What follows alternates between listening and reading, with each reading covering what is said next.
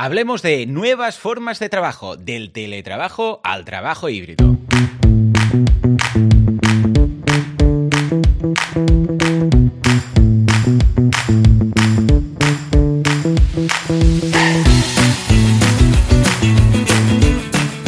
Sage Advice Podcast, gestión empresarial como clave del éxito, es el canal de podcast creado por Sage, el software de gestión empresarial que se adapta a las necesidades de cualquier emprendedor, pyme o despacho profesional. Millones de clientes en el mundo gestionan su contabilidad, facturación, finanzas, recursos humanos y nóminas con nuestras soluciones. ¿Quieres aprender a manejar tu negocio de forma exitosa? Si la respuesta es sí, estás en el lugar correcto.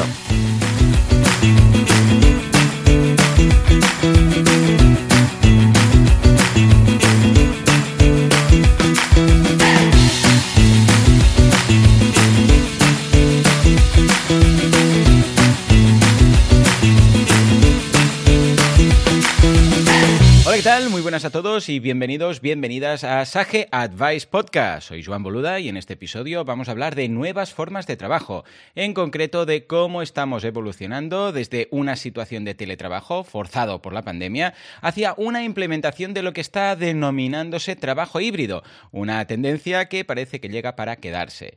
Teletrabajar en España antes de la pandemia era prácticamente una utopía. Con la aparición de la COVID-19, muchos trabajadores, por no decir todos, se han visto obligados de la noche a la mañana a trabajar en remoto desde casa. Seguro que habéis visto el vídeo del perro pastor que controlaba el rebaño desde su ordenador portátil.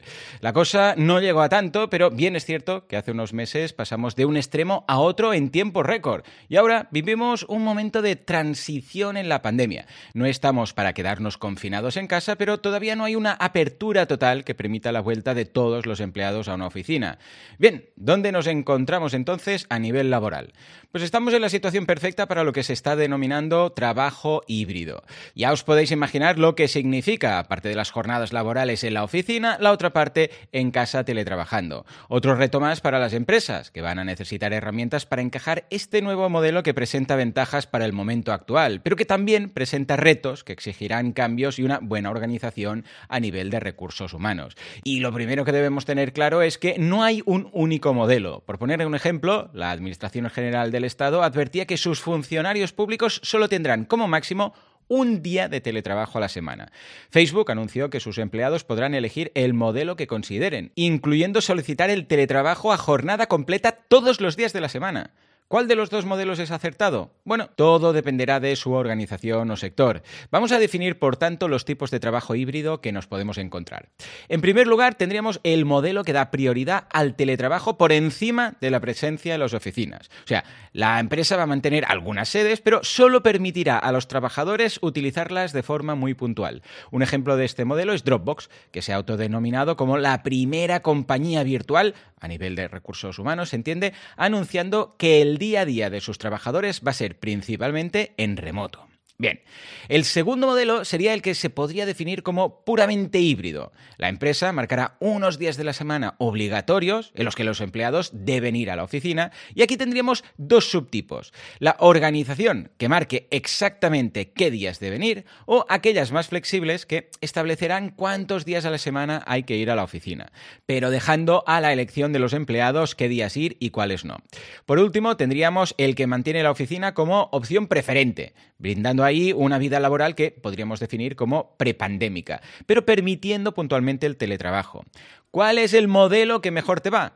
Pues todo va a depender de tu situación empresarial, la actividad y las relaciones laborales en tu organización. A continuación, te pongo varios ejemplos para que te sirvan de orientación y ayuden a evaluar cuál es el modelo más adecuado para ti. En un modelo con una baja presencia en oficinas, estás dando flexibilidad total a los trabajadores. Es más adecuado para equipos pequeños, que no requieran de presencialidad o relación constante con otros compañeros.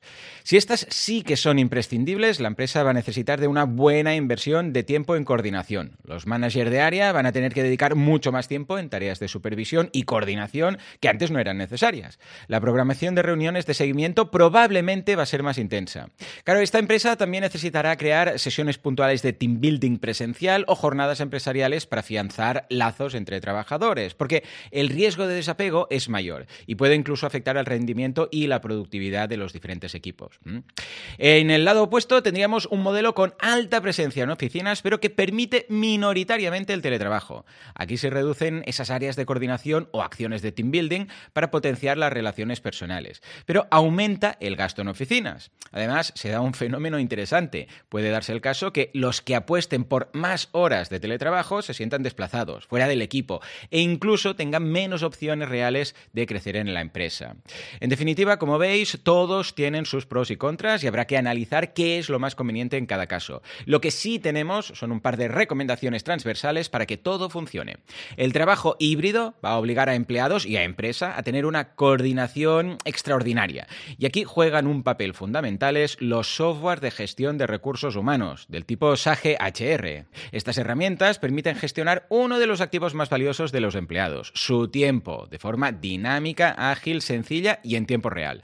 Además, acercan técnicas modernas de evaluación del rendimiento de los empleados que hasta ahora solo estaban al alcance de las grandes corporaciones y permiten automatizar flujos enteros de tareas para hacer la vida más fácil a todos, que es justo lo que se necesita en un entorno cada vez más colaborativo y deslocalizado. Afortunadamente, este tipo de aplicaciones son muy intuitivas y fáciles de usar y se están convirtiendo ya en una parte indispensable para una buena coordinación y seguimiento de todos los equipos, dada esa falta de conexión que puede surgir con la libertad que tienen los trabajadores en estos modelos híbridos. El otro gran consejo es la necesidad de marcar claramente los horarios de disponibilidad obligatorios. Tener libre elección sobre el lugar en el que se van a desempeñar las funciones no implica libertad de horarios o de conexión. Mantener reglas de conexión y disponibilidad sería la gran otra recomendación que facilitamos desde aquí para que todo funcione. Elijas el modelo híbrido que elijas. Gracias por acompañarnos y nos escuchamos muy pronto en Sage Advice Podcast.